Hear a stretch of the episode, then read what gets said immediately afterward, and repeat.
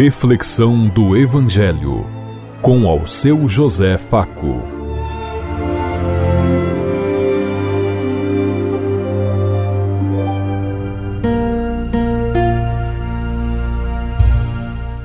Paz bem a todos os ouvintes da Rádio Construtiva e todas as emissoras em sintonia conosco e o povo que nos ouve.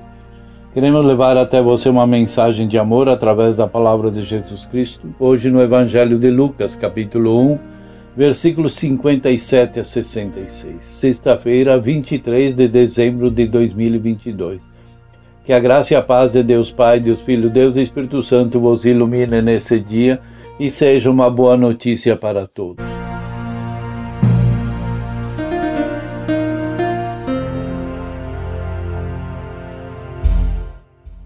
O Senhor esteja conosco, Ele está no meio de nós. Proclamação do Evangelho de Jesus Cristo, narrado por São Lucas. Glória a vós, Senhor. Completou-se o tempo da gravidez de Isabel e ela deu à luz a um filho. Os vizinhos e parentes ouviram dizer como o Senhor tinha sido misericordioso para com Isabel e alegraram-se com ela. No oitavo dia foram circuncidar o menino e queriam dar-lhe o nome do seu pai Zacarias. A mãe, porém, disse: Não, ele vai se chamar João. Os outros disseram: Não existe nenhum parente teu com este nome. Então fizeram sinal ao pai e perguntaram como ele queria que o menino se chamasse. Zacarias pediu uma tabuinha e escreveu: João é seu nome. No mesmo instante, a boca de Zacarias se abriu, sua língua se soltou e ele começou a louvar a Deus. Todos os vizinhos ficaram com medo e a notícia espalhou-se por toda a região montanhosa da Judéia. E todos os que ouviam a notícia ficaram pensando: o que virá a ser este menino? De fato, a mão do Senhor estava com ele. Palavra da salvação. Glória a vós, Senhor.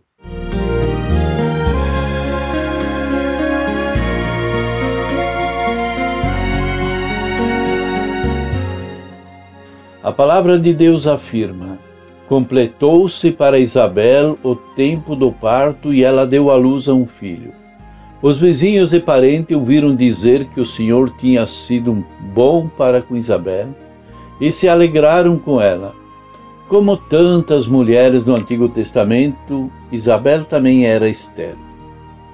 Como Deus teve piedade de Sara, de Raquel, de Ana, transformando-as de estéril em fecundidade, assim ele teve piedade de Isabel, e ela concebeu um filho. Grávida Isabel escondeu-se durante cinco meses. Quando, depois de cinco meses, o povo pôde verificar no corpo dela como Deus tinha sido bom para Isabel, todos se alegraram com ela. Este ambiente comunitário em que todos se envolvem com a vida dos outros, tanto na alegria como na dor, é o ambiente em que João e Jesus nascem, cresceram e receberam a sua formação. Um ambiente assim marca a personalidade das pessoas pelo resto da sua vida. E esse ambiente comunitário que mais nos falta hoje. No oitavo dia foram circuncidar o menino e queriam dar-lhe o nome do seu pai Zacarias. O envolvimento do, da comunidade na vida da família de Zacarias e Isabel e João é tanto que os parentes e vizinhos chegam a interferir até na escolha do próprio nome do menino. Querem dar ao nome do menino o nome do seu pai Zacarias. Mas Isabel intervém e não permite, e os parentes tomaram a dianteira na questão do nome, lembrando o anúncio do nome do nomeado pelo anjo a Zacarias ela disse: Não, ele vai se chamar João.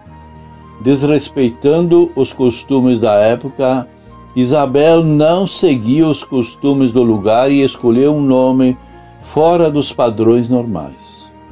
Por isso, os parentes e vizinhos reclamaram.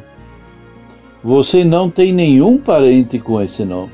Os parentes não cedem com facilidade e fazem sinais para o, para o próprio pai do menino para saber dele como será o nome.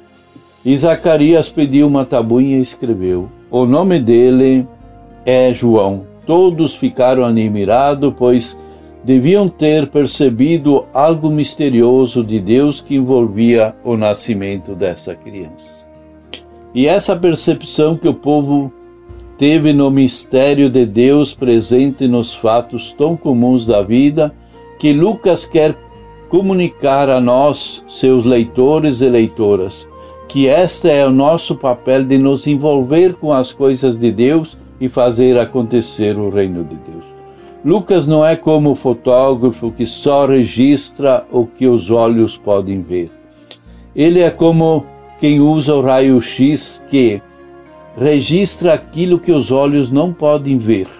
Lucas vê os fatos como um raio-x da fé que revela o que o olhar comum não percebe, o que está por trás de toda essa relação entre Deus e a família de Zacarias, Isabel e João. No mesmo instante, a boca de Zacarias se abriu, sua língua se soltou e ele começou a louvar a Deus. Todos os vizinhos ficaram com medo. E a notícia que espalhou por toda a região montanhosa da Judéia. E todos os que ouviam a notícia ficaram pensando: o que será que esse menino vai ser? De fato, a mão do Senhor estava com ele. A maneira de Lucas descrever os fatos evoca a circunstância do nascimento da, de pessoas que no Antigo Testamento tiveram um papel importante na realização do projeto de Deus e cuja infância já parecia marcada pelo destino privilegiado de quem ia ter, como Moisés, Sansão, Samuel, Abraão, tantas outras pessoas que nós recordamos no Antigo Testamento.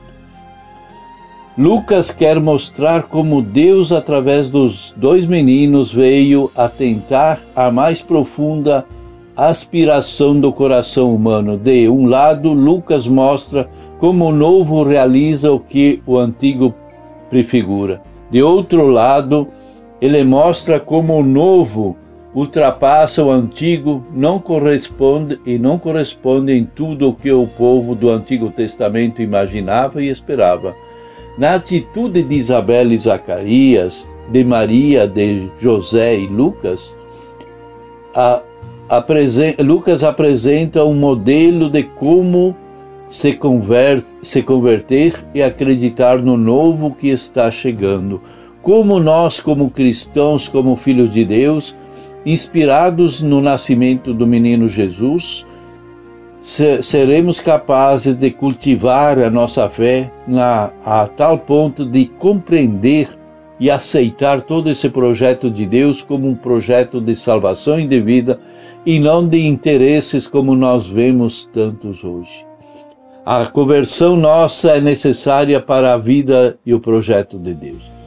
Você já pensou qual é o significado do seu nome?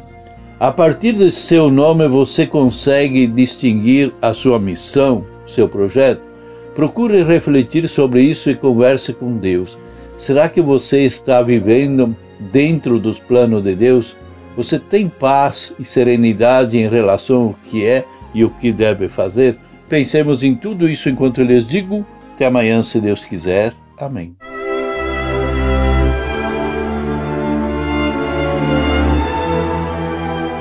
Você ouviu Reflexão do Evangelho com ao seu José Faco.